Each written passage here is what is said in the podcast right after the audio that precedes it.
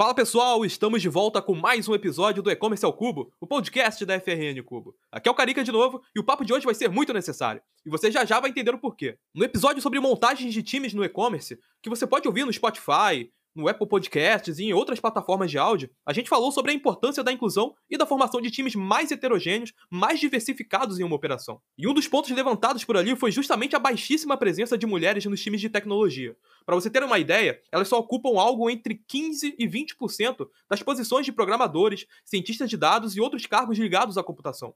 Por isso, resolvemos dar voz às mulheres que fazem a FRN acontecer. Eu queria apresentar a vocês a Natália Sanches, é, desenvolvedora front-end aqui na FRN, e a Gabriela Brum, designer e a pessoa responsável por trazer essa pauta de hoje. Meninas, eu tô bem feliz com a participação de vocês aqui no podcast. Eu queria que a Natália começasse se apresentando e depois a Gabi ela complementa e também se apresenta, pode ser?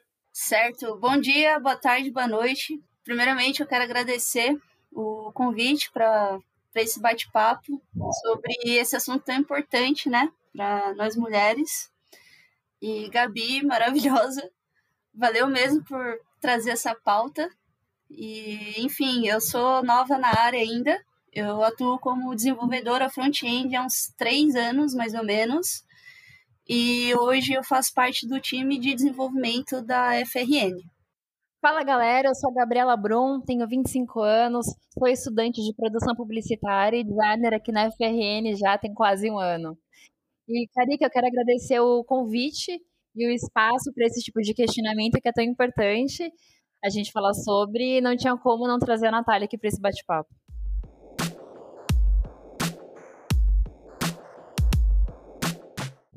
Boa, Gabi, aproveita que você já se apresentou e me conta um pouco sobre a ideia dessa pauta. Por que, que devemos falar sobre essa disparidade entre a participação de homens e mulheres nesse nosso mercado de tecnologia?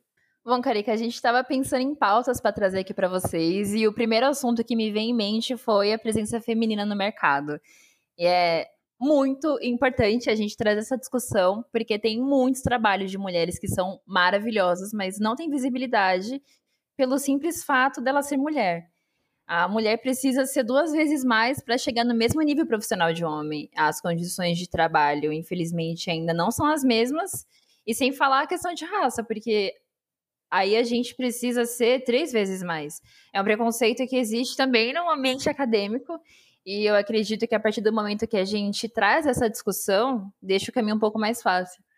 Então, Gabi, um ponto muito importante que você citou agora é sobre raça, né? Que é um outro assunto super importante. E assim, eu, como mulher, eu já passo por muita coisa, muita dificuldade e, cara, eu não consigo, assim, nem imaginar direito o que uma mulher negra dentro da tecnologia passa, né? Que deve ser, assim, muito mais difícil. É, é foda porque se a gente pegar só o, o, o, extrato, né, da, a porcentagem, né, como eu falei lá no começo, você tem a cada 100 programadores, vamos dizer assim, enfim, de mais profissões ali correlacionadas à área da computação, se a cada 100, 20 são mulheres, cara, imagina a subrepresentação no meio desse, é, dessa fatia, né, cara? Então, a gente tem uma presença baixa, as vozes ainda são, são mais escassas ainda, né? Então, é, se, se, você pensar na, na, na, questão até da, de buscar referências, né? Foi até uma coisa que a gente comentou na, na durante as nossas reuniões aqui antes de, de gravar, que, meu, vocês são novos e praticamente vocês não tiveram referências de mulheres na, na, na profissão. Tipo, hoje a Gabi tá, tá, tá na área de design, tá ali na área de publicidade. Talvez até tenha mais, mas enquanto ela estudou um pouco ali na, na área ali de, na área mais técnica, quando ela fez ali análise e desenvolvimento de sistemas, né? A falta de você ter uma, uma, uma referência mulher ali na, na, na, área, né? E eu queria entender de vocês, até fugindo um pouco do roteiro, né? Mas o quanto isso é, vocês acham que atrapalha vocês não, não, não terem uma, uma, uma, ah, uma, referência feminina naquilo que vocês é, estão tentando fazer, né? Estão tentando prosseguir na, na carreira de vocês? Nossa, aparecem muito mais obstáculos. É, como você falou, antes de iniciar o curso de produção publicitária, eu passei por um semestre em análise e desenvolvimento de sistemas. E foi bem difícil, porque na teoria nós podemos escolher a profissão que a gente quer seguir sem maiores problemas, mas na prática aparecem esse, essas dificuldades que desanimam pra caramba. Era uma sala com mais de 100 pessoas na chamada, é, nossa, a grande maioria eram homens brancos e eu tinha um grupinho com mais umas cinco amigas que são mulheres negras e no final todas acabaram trancando a matrícula.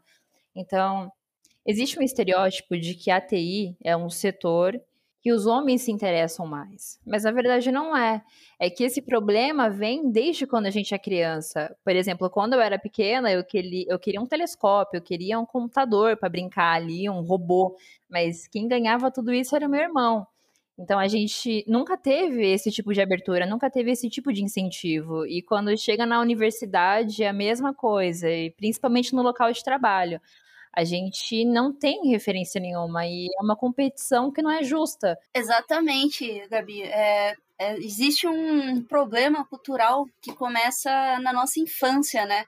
Sei lá, o, os homens, eles ganham carrinho de controle remoto, ganham, tipo, coisinhas para montar, e a gente ganha o quê? Panelinha, é, boneca, né? Tipo, para aprender desde cedo a cuidar de, de criança, desde cedo você tem que aprender a cozinhar, então existe uma, uma grande diferença, assim, entre meninos e meninas, né, que a sociedade cria, que no final acaba atrapalhando o nosso desenvolvimento. Total, e isso dificulta todo o processo. A, a, tipo, o mundo tecnológico não é difícil para a mulher. Não é um algo que, tipo, ah, a gente não é boa de matemática, a gente não entende sobre. É porque é muito desafiador. Exatamente, é tipo, além do, do, dos desafios, assim, da área de tecnologia, que, enfim, é uma área que está crescendo todos os dias, tipo, todo dia você tem que estudar, todo dia tem coisa nova, e além disso, você tem que se preocupar com, com as coisas do dia a dia, sabe? Com os pequenos machismos do dia a dia. Então, tipo, você não consegue focar só na, na no aprendizado da área para você crescer profissionalmente você precisa ter cuidado com todo o resto, né? É como se a gente tivesse que ser. É, foi o que eu falei no início, como a mulher tem que ser dez vezes mais que o homem, e aí quando a gente traz a questão de raça, tipo, tem que ser 20 vezes mais. É. Não é só você pegar um livro para você estudar você tem que lidar com todos esses desafios que, nossa, desanimam demais. Não é um algo que a sociedade, ela, o que, que a sociedade passou pra gente? A mulher tem que ser do lar.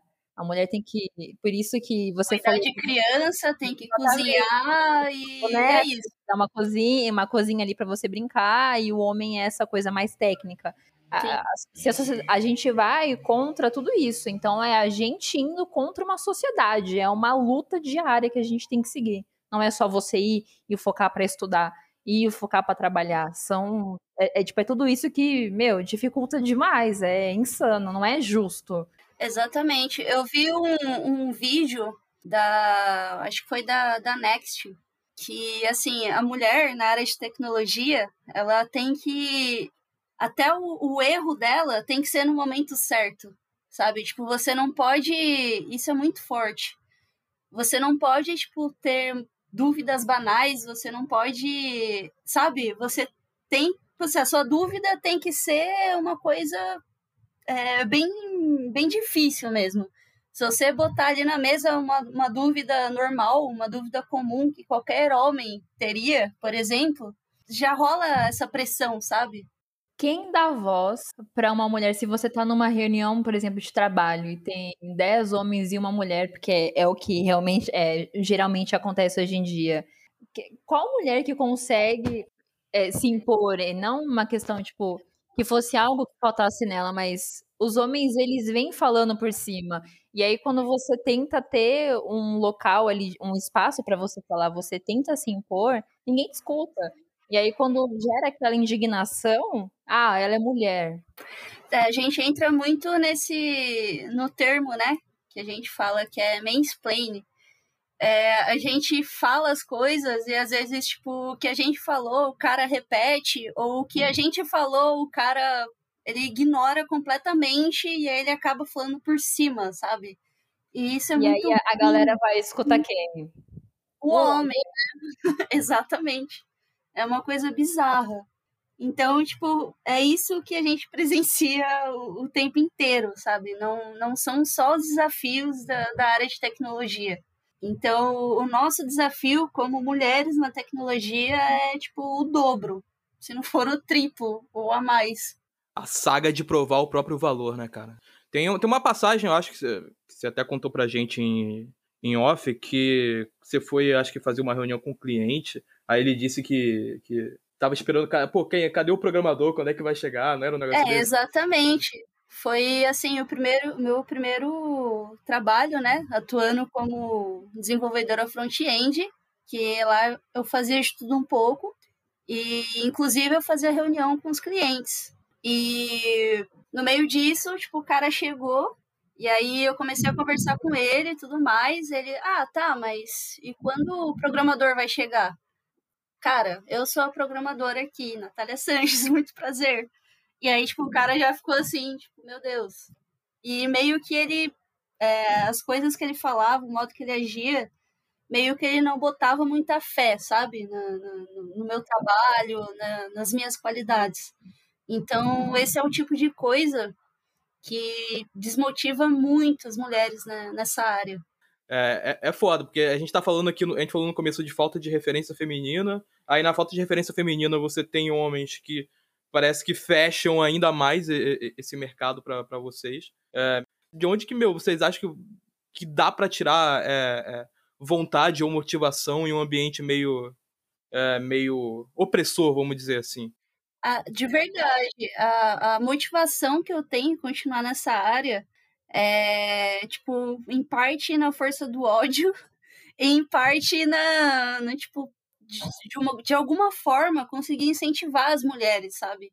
Eu penso em, em chegar em um, em um cargo legal, enfim, e ser líder de, de uma equipe de tecnologia para mostrar para as mulheres que é possível que sim, a gente vai passar por muita coisa, a gente vai sofrer demais, a gente vai ter é, uma coisa muito mais pesada que os homens têm nessa área, mas que é possível e eu espero um dia aí servir de inspiração para alguma mulher, sabe? E é isso, é disso que vem a, a minha força para continuar. Eu já fui uma entrevista de emprego, o dono que me entrevistou era para trabalhar na área de TI e ele disse que não ia me contratar porque eu passei muita confiança. Então. Mentira! É, então. E ele ficou com receio de que. Ah, você daqui um mês você vai conseguir um trabalho melhor, então assim, eu não vou te contratar. Então ali eu parei, eu pensei, e não, eu tava com uma dificuldade enorme em conseguir trabalho, e afinal a gente, né, tem que pagar os boletos. Então, porque na maioria das empresas que eu passei teve milhares de obstáculos e me desanimou pra caramba, então eu pensei, ah, vou criar uma loja. E daí eu fui comecei a estudar marketing digital, porque eu queria, eu queria uma loja onde eu vendia maquiagens.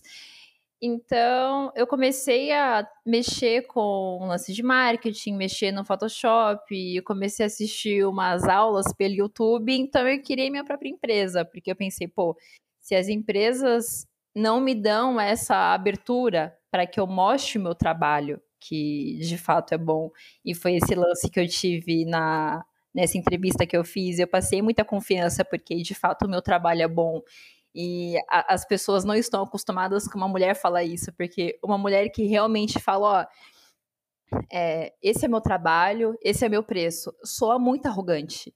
Diferente se um homem chegasse lá, vai saber quem ele contratou, sabe? Provavelmente deve ter sido um, um homem.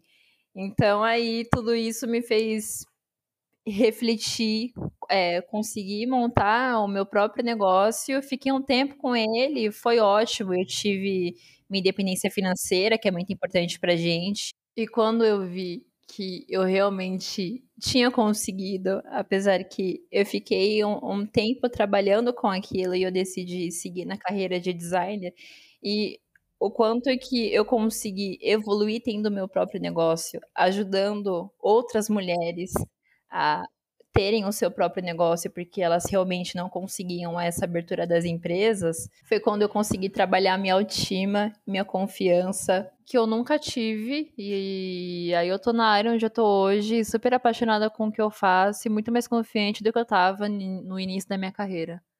Então, sobre autoconfiança, é um ponto importante que você tocou agora, que quando eu me candidatei para entrar na FRN, eu não preenchia todos os requisitos, só que eles deram a oportunidade tipo para eu entrar e aprender, sabe? Tipo, eles confiaram isso em mim e o que eu aprendi, tipo, até hoje, faz pouco tempo que eu trabalho na FRN. Tipo, eu entrei em novembro. E tudo que eu aprendi, que eu aprendi até aqui, eu não aprendi em seis meses de onde eu trabalhava, sabe? Porque meio que, que, tipo assim, ah, você não sabe fazer, ah, então deixa quieto, vou passar pro cara que sabe fazer.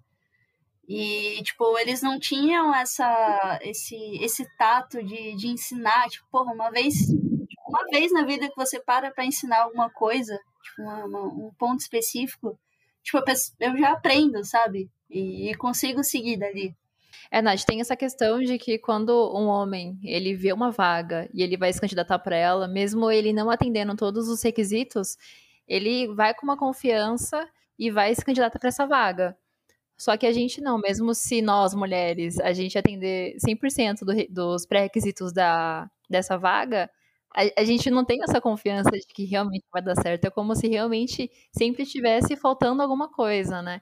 Que vem essa questão da gente ficar se auto-sabotando sempre, né? É, então, isso entra muito na, na questão também do, do síndrome do impostor, né?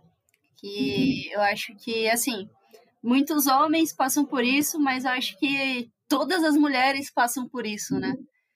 E a gente meio que sempre se pressiona a, a ser melhor, a, a, aprender as coisas mais, mais rápido, porque rola aquele preconceito, né? Ah, a síndrome do impostor, como eu chamo de síndrome da boazinha, ela vem assombrando a gente há, há tanto tempo, porque ela faz parte de um processo de interação social, onde a gente foi criada para prestar esse tipo de papel, então a sociedade espera isso da gente. Uma vez que a gente fala, não, eu não vou ficar em casa, eu quero estudar, eu quero trabalhar, aí vem esses milhões de obstáculos porque a gente está indo contra tudo que esperam. Então, por exemplo, é, é a falta de referência. É quantas mulheres que são diretoras de empresa você conhece, sabe? Quantos homens? Então, é, eu, eu nunca eu nunca fui entrevistada por uma líder de tecnologia, por exemplo. Tipo, eu não tenho referências de líderes de tecnologia. Então, tipo assim, desses 15, 20% que a gente tem hoje, né, de, de mulheres na tecnologia, é, eu acho que nem 2 ou 3% faz parte de faz parte da liderança da equipe. E isso é um ponto muito importante, sabe? É, a gente já tem muita dificuldade para conseguir uma oportunidade ali, tipo, no nível júnior, nível pleno. E, e, quem dirá a gente chegar no, no, a ser gerente de projetos e tudo mais, sabe? E assim, é, é não tem mulher no mercado. As mulheres, elas, elas estudam, né? Elas entram na área, entram é, em alguma faculdade de tecnologia, mas ali no meio do caminho elas desistem. E, enfim, e aí as poucas que sobram é, que consegue né, passar por, tudo, por toda essa dificuldade, acaba sendo tipo ali na, na área júnior, pleno, no máximo. Então, acho importante as, as empresas darem oportunidade para essas mulheres liderarem a, a, a equipe de tecnologia para que a gente possa é, colocar mais mulheres no, nesse meio. É, uma mulher, quando fala o valor do seu negócio com uma certeza, foi o que aconteceu comigo, soa muito arrogante. A ambição, ela tá ligada ao poder. Mulheres ambiciosas têm o estigma de acabarem sozinhas.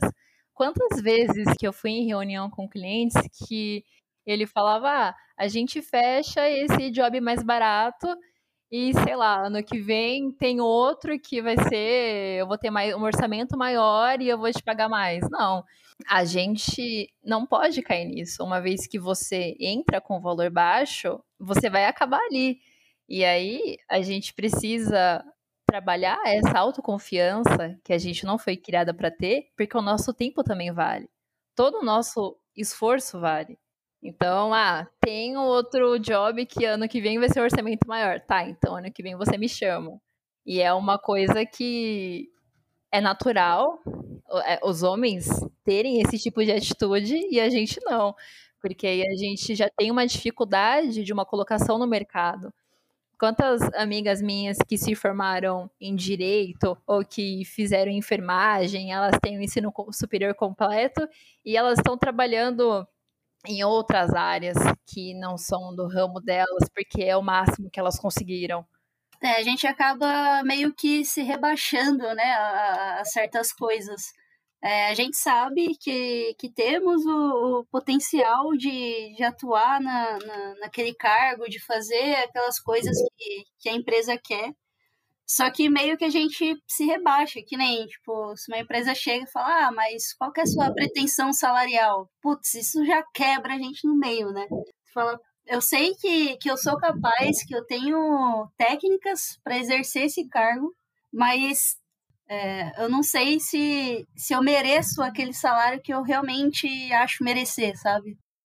Não, total. O homem tem essa essa coisa que, nossa, o homem, ele é um líder, é perseverante. Aí quando é com a gente, não, você não pode, você se eu tô sendo firme, se eu tô, se eu tô me impondo sobre um assunto, ah, ela não sabe o que tá falando. Deixa outro outro homem vir falar a mesma é, coisa é para mim, que não, você tá certo. Eu vou subir você de cargo. Você sabe o que você tá falando. Você tá pronto para isso, você tá pronto para ser um líder. Então, eu já presenciei muito isso, né? De eu dar algumas ideias e aí eu comentar com algum amigo, assim, da, da, da equipe.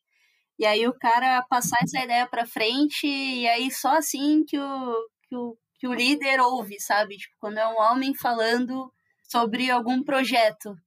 E, e é muito difícil, porque às vezes a gente tem algumas ideias, às vezes a gente quer inovar algumas coisas, mas rola aquele receio de, de acontecer o que acontece sempre, né? Que é, tipo, não ser ouvida, tipo, não ter voz para aquilo. Eu, eu já ia puxar, tem, tem dois ganchos aí que, que vocês deixaram. Um, um me fez lembrar que é a questão da, do processo de seleção, da contratação que às vezes vocês não se veem identificadas com aquela vaga ou acham que não cumprem todos os requisitos. É, eu já tive do lado do contratante em processos seletivos, né, não de tecnologia, mas sim de, de marketing. E é impressionante, cara, o, a disparidade no, nas pretensões salariais. As mulheres muitas vezes elas pedem, cara, às vezes metade do que os homens com, com o mesmo currículo, ou com homens com currículos até, vou dizer pior, mas currículos menos completos, é, e os caras pediam uma pretensão salarial muito mais alta do que as mulheres, e a gente pensava, caraca, mano, essa mina tem é, um potencial absurdo, várias certificações, experiências fodas, um portfólio legal, e tá pedindo pô, metade do que um cara que não tem nem metade também das qualificações que ela tinha. Então, cara, é meio bizarro isso. E aí, outro ponto é, tem a ver com essa questão da, da, da, da diversidade dentro da, da, da, empresa, dentro de um, de um time, né? Que, meu, se você tá com um time é, homogêneo, todos homens, ou, sei lá, 90% homem, com formações parecidas, ideias parecidas.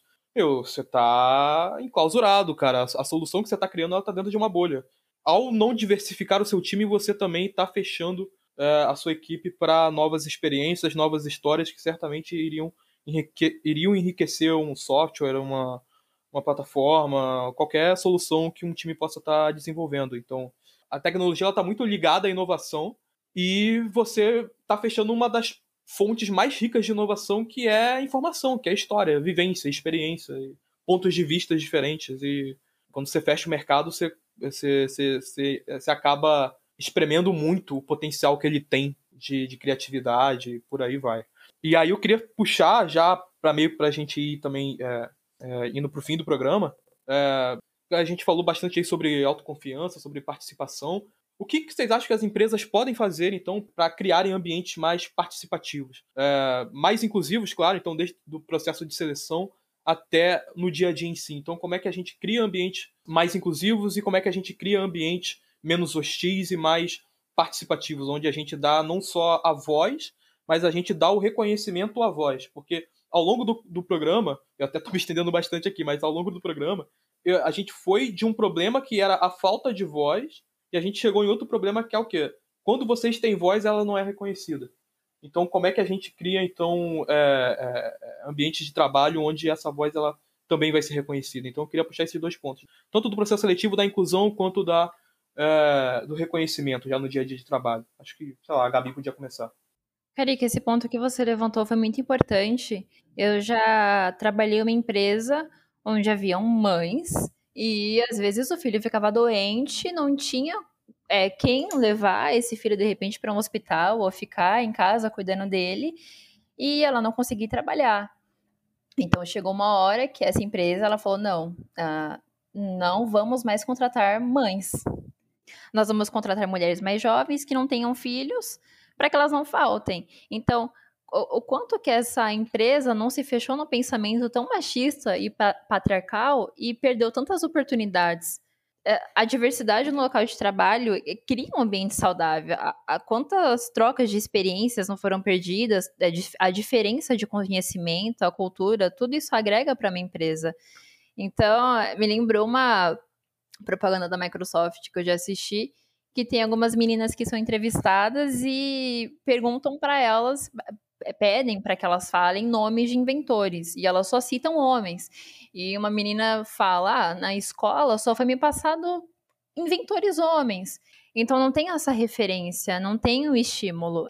Sem falar em tantas meninas que elas podem inspirar. É ah, o tipo de referência que eu não tive, que muitas amigas que eu tenho também não tiveram. Então, quantas entrevistas eu fui que só tinham homens. Então, nem me der, apesar de eu ter um currículo que preenchia as, os pré-requisitos dessa empresa, eu não fui chamada. Então, acho que, cara, as empresas estão fazendo negócios para pessoas. Então, em um ambiente diverso, você vai conseguir atender melhor o seu cliente, porque a sociedade é diversificada. Um ambiente em que todo mundo pode expressar quem são, você trabalhar com uma liberdade é, vai trazer mais riqueza, inovação, sem falar da justiça e o equilíbrio social. Eu acho que, assim, é, a, as empresas elas podem incentivar as mulheres com, começando com coisas pequenas também. Por exemplo, você vai fazer, você vai soltar lá uma, uma vaga na, na área de tecnologia. Cara, você não coloca, tipo, é, ah, estamos contratando desenvolvedor front-end. Cara, coloca lá também desenvolvedora ou desenvolvedor, programador ou programadora. Coloca uma mulher ali na, na, na capa. É, isso motiva muito, porque a gente, de certa forma, acaba se vendo ali. E tem até uma, uma, uma piada né, que eu faço, que, tipo, às vezes quando você vai pesquisar alguma coisa sobre mulheres na, na área de tecnologia, tipo, sei lá, é, programadoras, e aí, tipo, até o Google arruma, tá ligado? tipo, você quis dizer programadores? Então, assim, é, é, falta, falta isso na, nas empresas.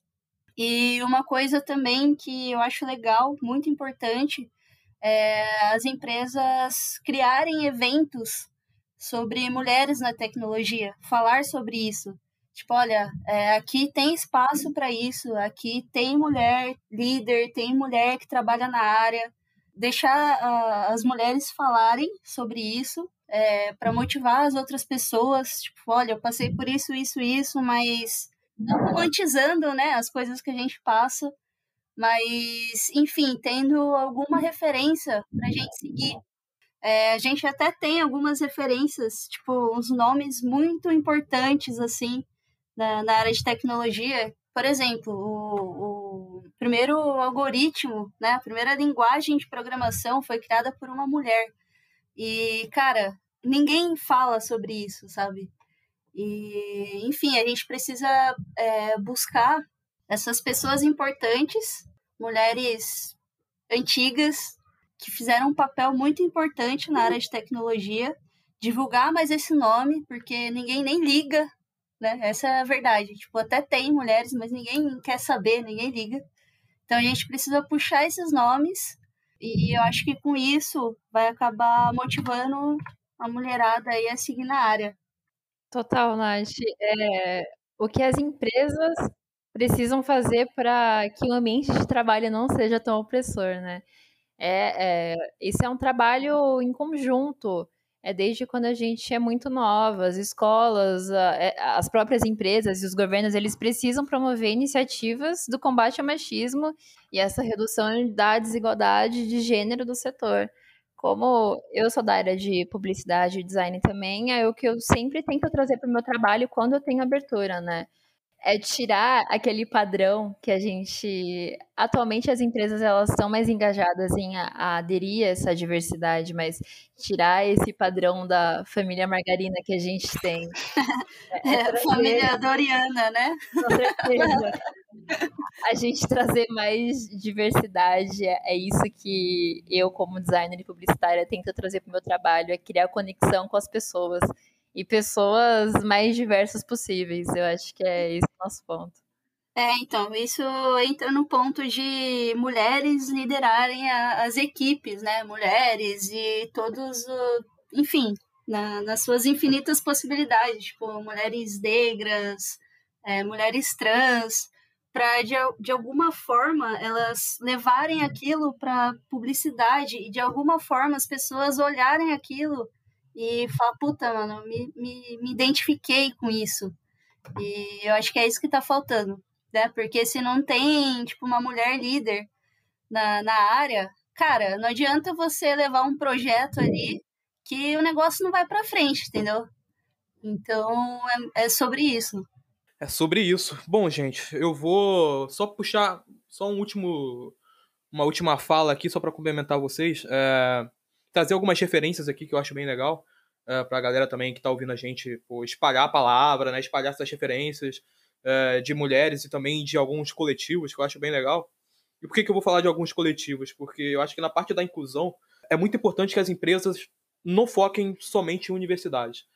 Foi até um dado que eu acho que eu não cheguei a passar aqui, mas eu tinha anotado.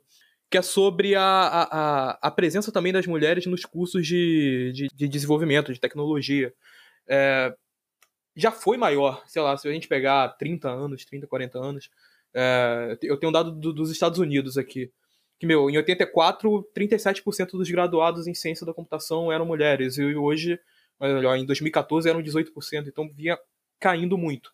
Então, se a presença hoje é baixa na, na, na, na universidade, eu acho muito importante que as empresas também acabem buscando outras fontes, cara. Tem muita gente boa criando, promovendo e estudando em coletivos, em cursos livres, que tentam promover um pouco mais de diversidade no mercado. Então tem alguns aqui que eu cheguei a notar, por exemplo, o Tech Girls, o Reprograma, o Programaria, Maria Lab. Tem o Code Woman também, Code Woman, que eu, eu fiz também o curso lá, é muito bom, recomendo. Poxa. Merchan. Pô, tem um... Tem, tem o Mulheres no E-Commerce que, pô, não é uma escola, mas é, promove diversos eventos aí, meu, sempre tentando levantar a bola das mulheres aqui no nosso mercado. É, em relação a pessoas em si, cara, a gente tem, eu separei três nomes.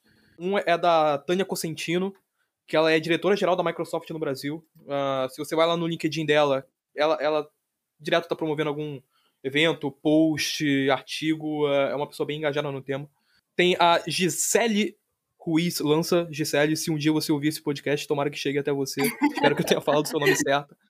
Ela é diretora-geral da Intel aqui no Brasil. Tem a Kátia Vasquez, que é diretora-geral da IBM no Brasil. Então, cara, tem mulheres ah, também um já ponto em cargos muito importante. Essa, é, depois de muito tempo, essa foi a primeira mulher líder na IBM. E, tipo, meu, a IBM, ela existe há muito tempo. E, tipo, só agora ela conseguiu ser líder, né? Ah, cara, e, e tipo, tem, tem uma referência. Aos poucos a gente tá vendo mulheres ocupando cargos expressivos em empresas de tecnologia, em grandes empresas, grandes empresas de tecnologia. A gente tá falando aqui de Microsoft, Intel e IBM. Então, tem referências, dá pra, dá, dá pra se inspirar, dá pra buscar motivação é, em outras mulheres em cargos porra, de poder de influência. E eu acho que essa, essa tendência está crescendo bastante.